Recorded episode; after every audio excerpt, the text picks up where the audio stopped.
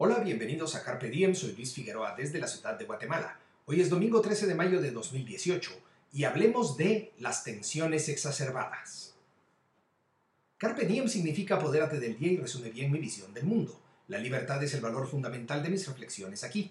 Vivo en Guatemala, un país que aún está por ser construido y en el que los derechos individuales y la igualdad ante la ley son precarios. Por eso, aquellos son mis temas favoritos para estos comentarios. Al perpetrar Carpe Diem comparto reflexiones y experiencias en busca de lo que es bueno, lo que es bello y lo que es pacífico, por la libertad y la razón. En la biblioteca de José Cecilio del Valle, que guardamos en la biblioteca Ludwig von Mises, hay una colección de obras de Juan Jacobo Rousseau, que, a diferencia de otros volúmenes, vino muy comida por polillas. Cuando algunos visitantes preguntan por las polillas, les digo que afortunadamente lo que se comieron fue a Rousseau. Mi estimado Friedrich Hayek puso a Rousseau en el canasto de los racionalistas y, en su oportunidad, mi lectura parcial de Rousseau fue a la luz de la lámpara que apuntaba hacia un Rousseau que es fuente del socialismo. Hayek es un grande del pensamiento pero es posible que no le pusiera suficiente atención al francés. Luego de mi participación en el Seminario del Socialismo de este semestre, organizado por el Centro de Estudio del Capitalismo en la Universidad Francisco Marroquín, lo que yo sabía de Rousseau ha cambiado por lo que sé de él, y me alegro.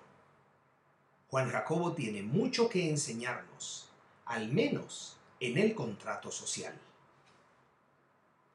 En estos tiempos de tensiones exacerbadas, uno de mis párrafos favoritos de esa obra dice, abro comillas, cuando el nudo social comienza a aflojarse y el Estado a debilitarse, cuando los intereses particulares empiezan a hacerse sentir y las pequeñas sociedades, y yo agrego facciones, y las pequeñas sociedades a influir sobre la grande.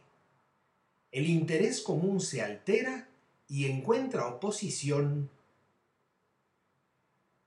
la voluntad general, y yo agrego, la de la protección de los derechos individuales.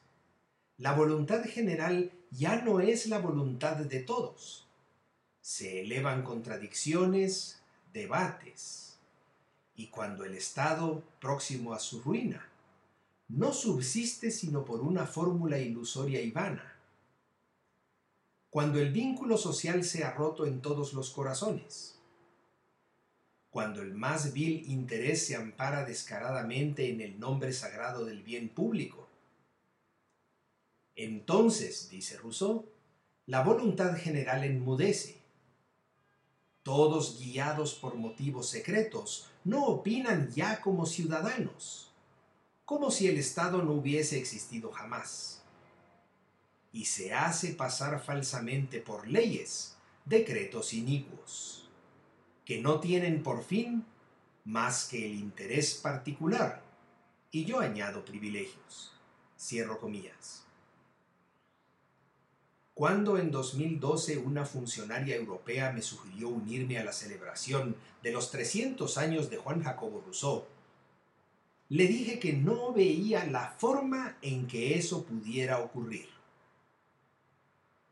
Si hoy me hiciera la propuesta, quizás le diría que sí. ¿Y tú? ¿Qué piensas? Si te interesan estos temas, te invito a compartir este podcast y a visitar luisfi61.com.